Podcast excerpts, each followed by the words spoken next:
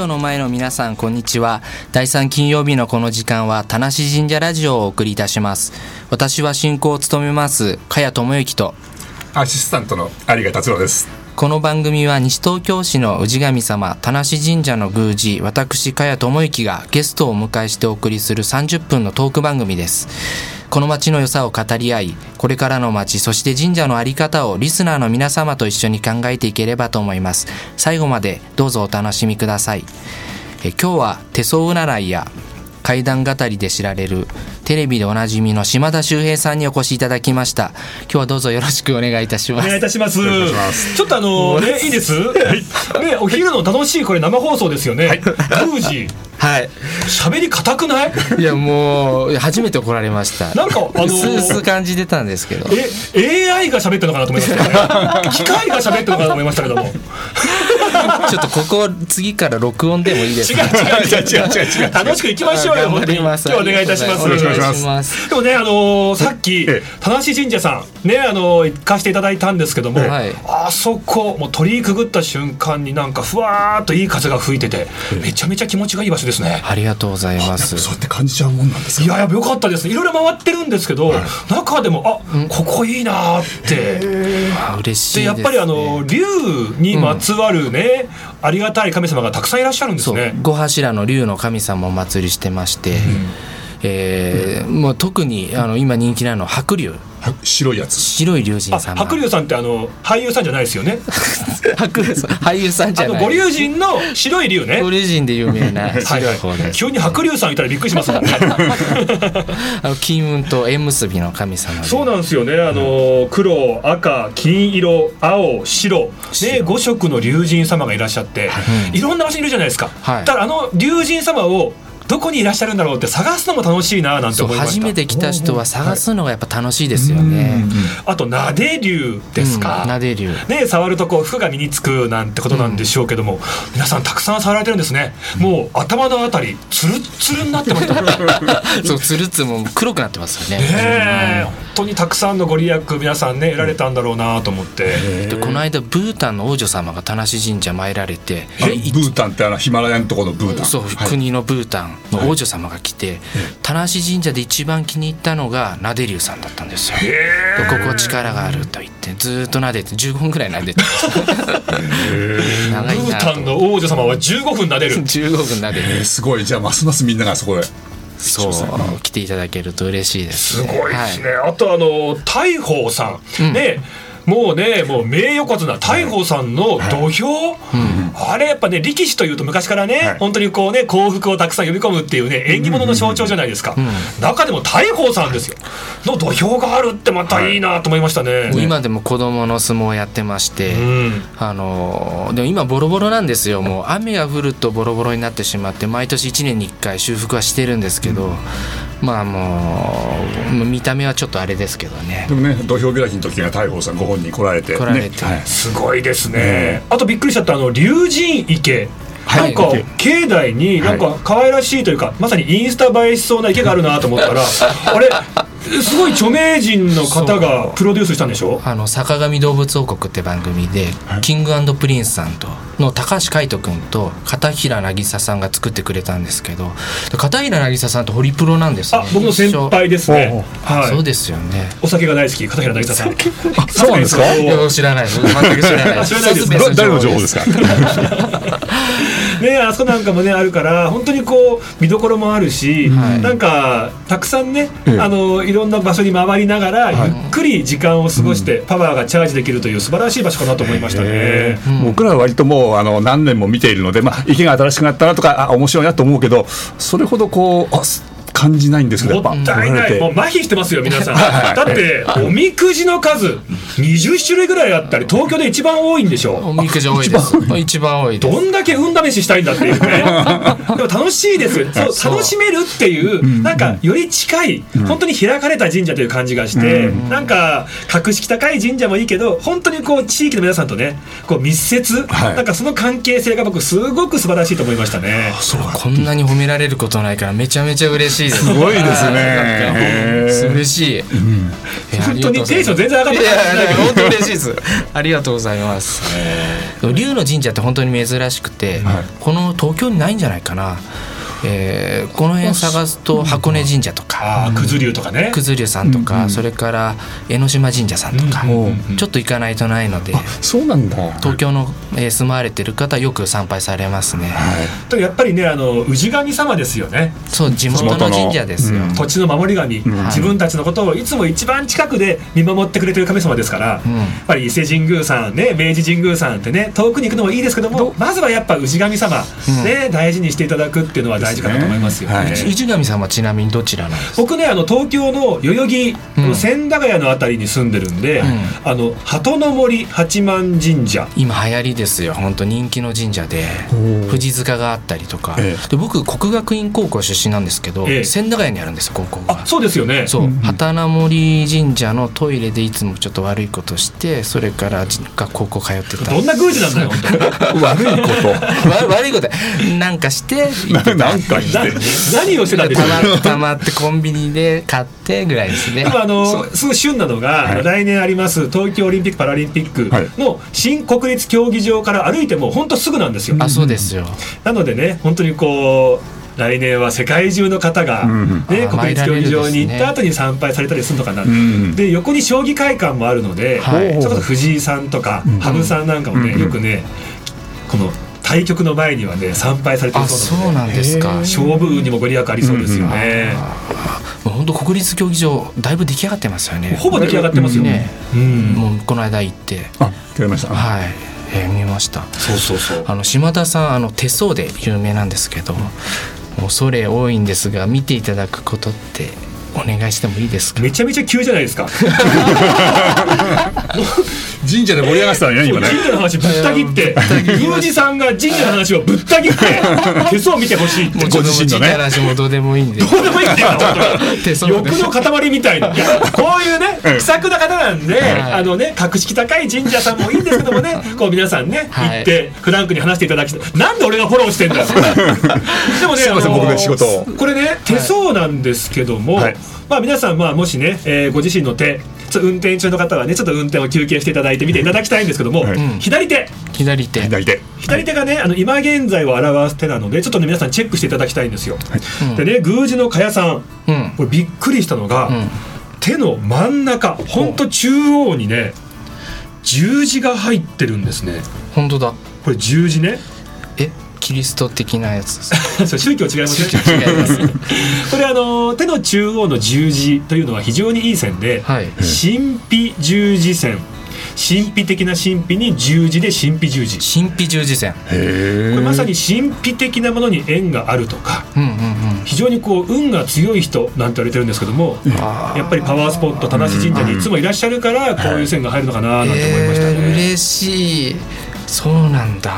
あとね、人差し指の下にね、うん人差し指の下の付け根ですね、うんこれよく見るとね縦じわ縦線がピッピッピッピッってこう縦じわがいくつか入ってるあんで入すっよてるうんはい入ってますよね、うんはい人差し指の下の縦じわ、うん複数の線ですね、はいこれあのよちよち幼児線あとあ言いまして、はいい、つまでたっても子供っぽい人 大人になりきれないあーなるほどアダルトチルドレンねあだからもしかすると裏で赤ちゃん言葉を使ってる可能性がーある赤ちゃんプレイやめてよこのノリトとか赤ちゃん言葉でや る赤ちゃん言葉ノリとはいオフはいいんですよね僕は自由なんでね自由です仕事はしっかりしていただきたいですよね、はいただびっくりしたのがあの有賀さんはい。有賀さん生命線っていうね有名な線あるじゃないですかこのなんか湾曲した親指人差し指の間のところ。はいはいはいはいあの健康状態を表しますよなんていう線なんですが、有賀さんね生命線なんと2本ありますすごいこれえー二重生命線って言ってうん2倍パワフル、へえへー当たってるかもしれない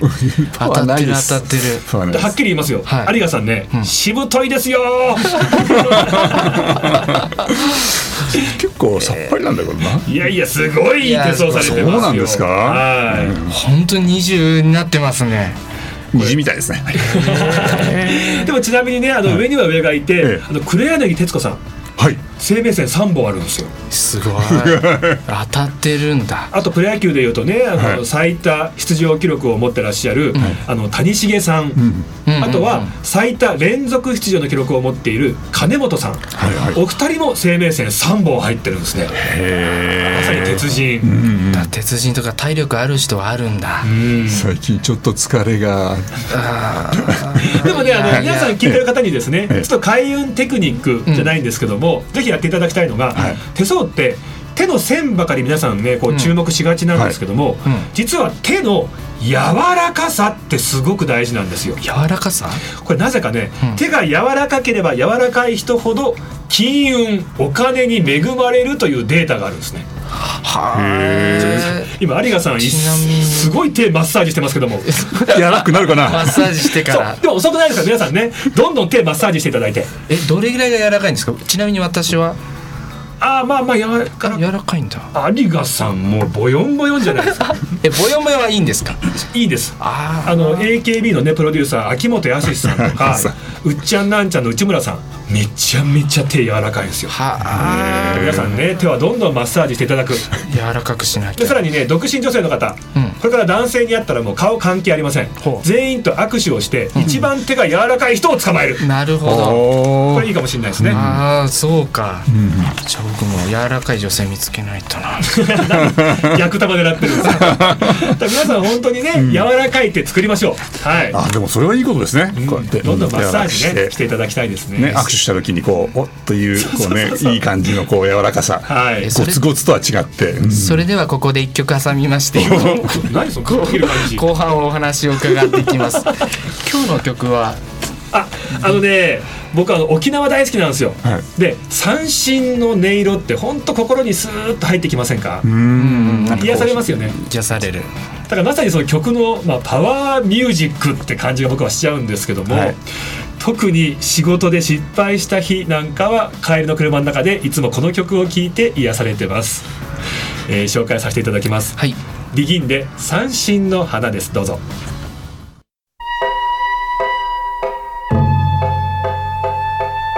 田無神社ラジオ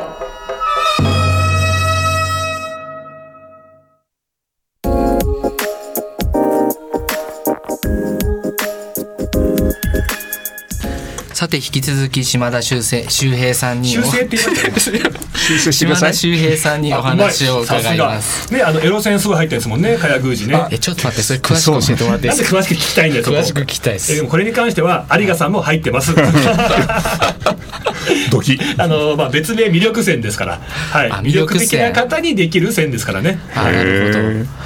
えー、あともう一個聞きたかったの学業線聞きたかったんですけど学業学業ってあのまあね、えー手相に勉強とかはあの基本三線という線がありまして、さっきちょっと話出ましたけども健康を表す生命線、うんでそこから同じように横に伸びる同じ起点から横に伸びる、えーこれが頭脳線頭脳線そして上にある横線が環状線環状線頭脳線生命線が基本3線なんですがあーこの真ん中のね横線頭脳線を見ていくこのか感じかもしれないですね。これですね、はいこれ長いってよく言われるんですけどこれね本当にあれなんですよ頭脳線の長さイコール、ん頭の良さと思ってる方多いんですが騙されてたこれ実は違うんです よ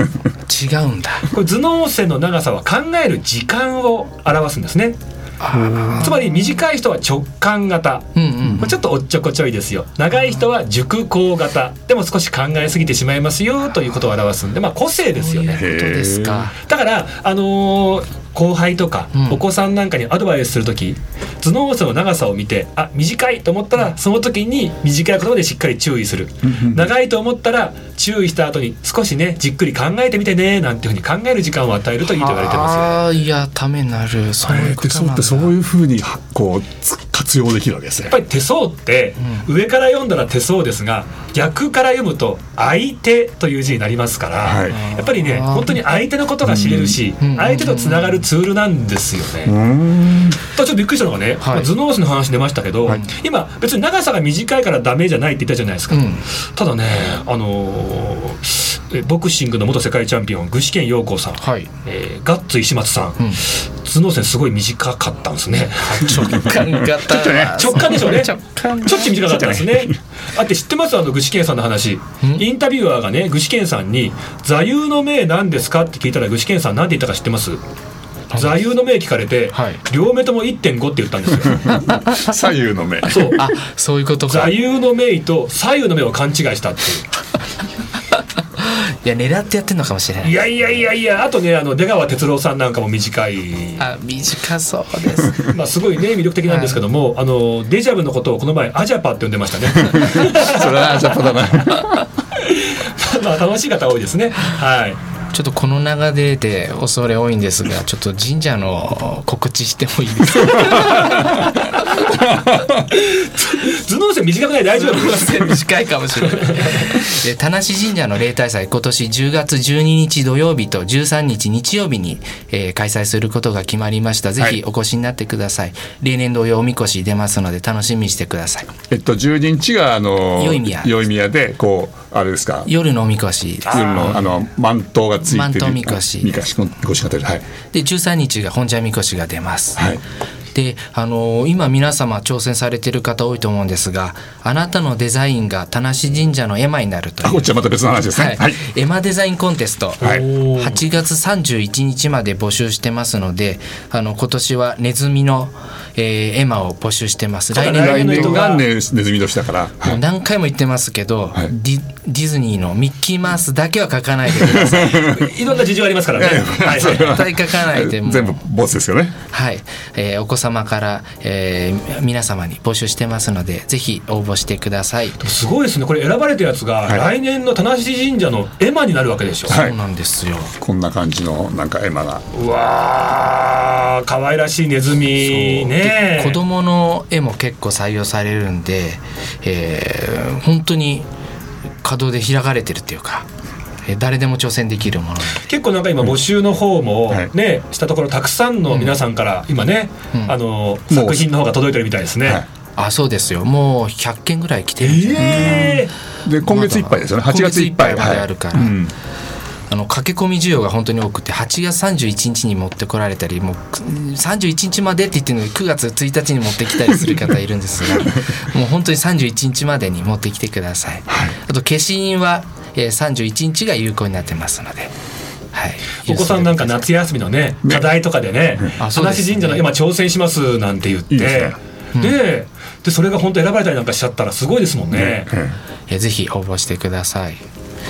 ちょっと話戻していいですかどう いうどうそれどういうそれ手法なのそれ斬新すぎません なんか今日そうですねすみませんいいいいもうどんどんご自身で進めてくださって大丈夫 ですよ始めたそのきっかけっていう か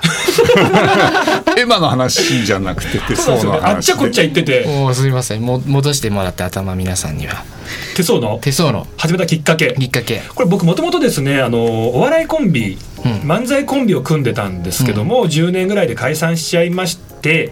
でその当時これからどうしようかなって時にあの原宿の母というベテラン占い師がいるんですが。あはい名前は聞いたことああるありますか、ありがとうございますそれがねあの師匠なんですよ偶然お仕事で出会った時に急にこう走ってきて「なんかあんたね、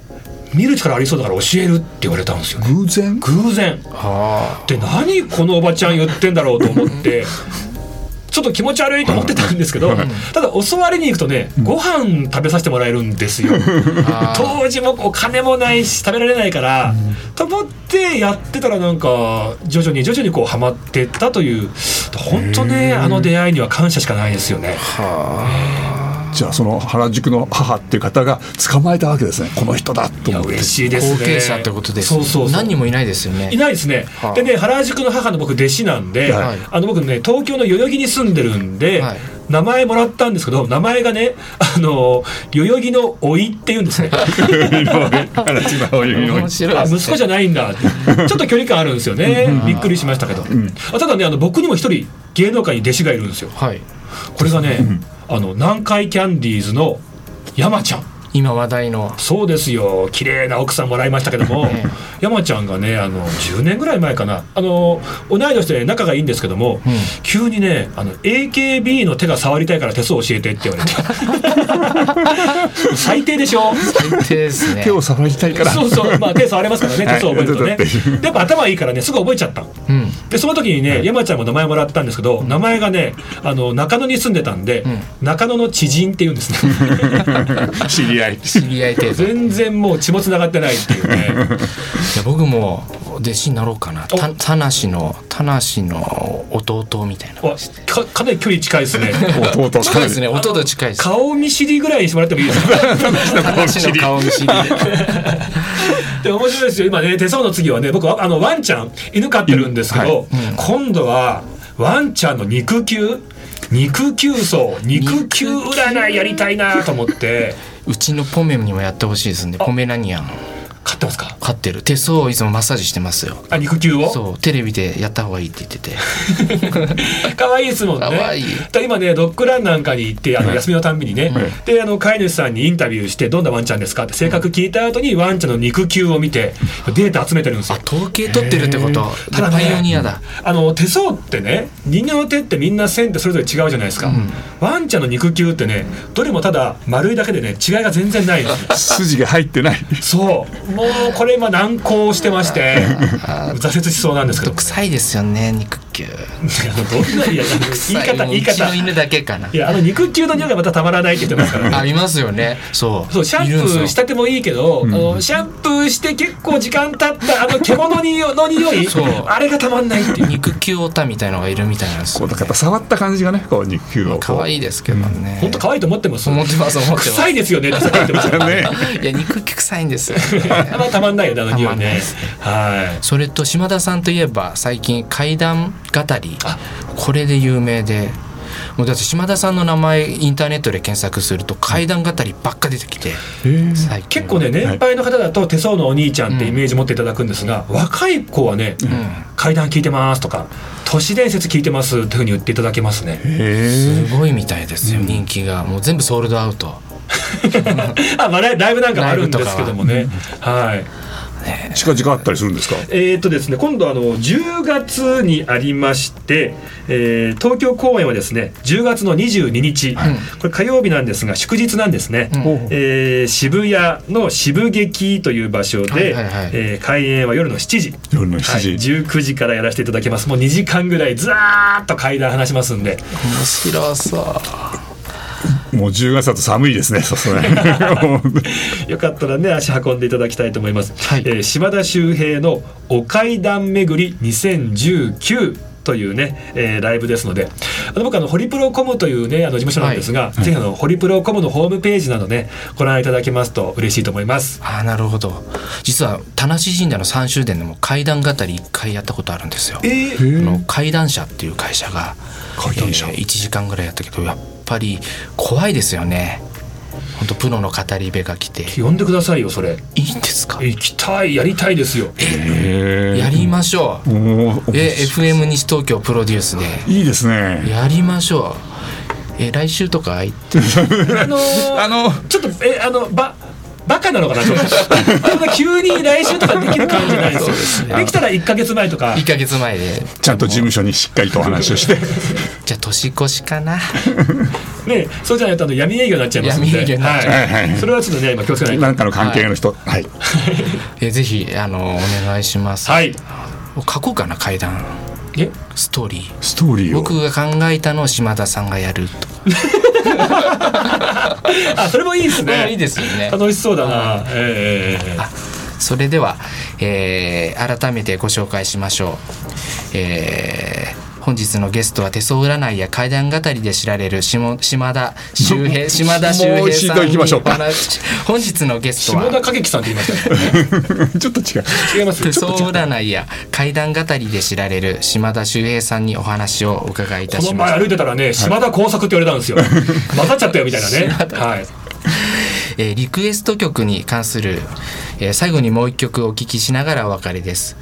最後の曲ごはい紹介お願いします、さっきねあの三振の音色がね素晴らしい、えー、ビギンの三振の花ねちょっとこう皆さんに聞いていただいたんですがこの曲もね三振がすごく印象的で沖縄のですねデュオなんですが、うんヤナワラバーっていう二人組がいるんです女の子、実は来年解散しちゃうんですけどもねはいで来年あの東京国際フォーラムで最後のライブをされるんですけどもその中でもね一番好きな曲です、えー、ヤナワラバーの空を越えて海を越えてという曲なんですけど僕ねあの地元長野県なんですけど、はいこの上京した人の気持ちを歌ってたりとか、はいこの街で頑張ってこうなんていうねすごい勇気がもらえるんですね。はい、じゃあそれを聞きながらお別れということで、はいえー、田無神社ラジオ次回の放送は9月20日ですどうぞお楽しみにここまでお送りいたしましたのは田無神社の宮司私茅智之と有賀達郎でしたそしてゲストは島田秀平さん下田秀平島田秀平さんでした間違えた。ありがとうございましあ りがとうございましたた。でした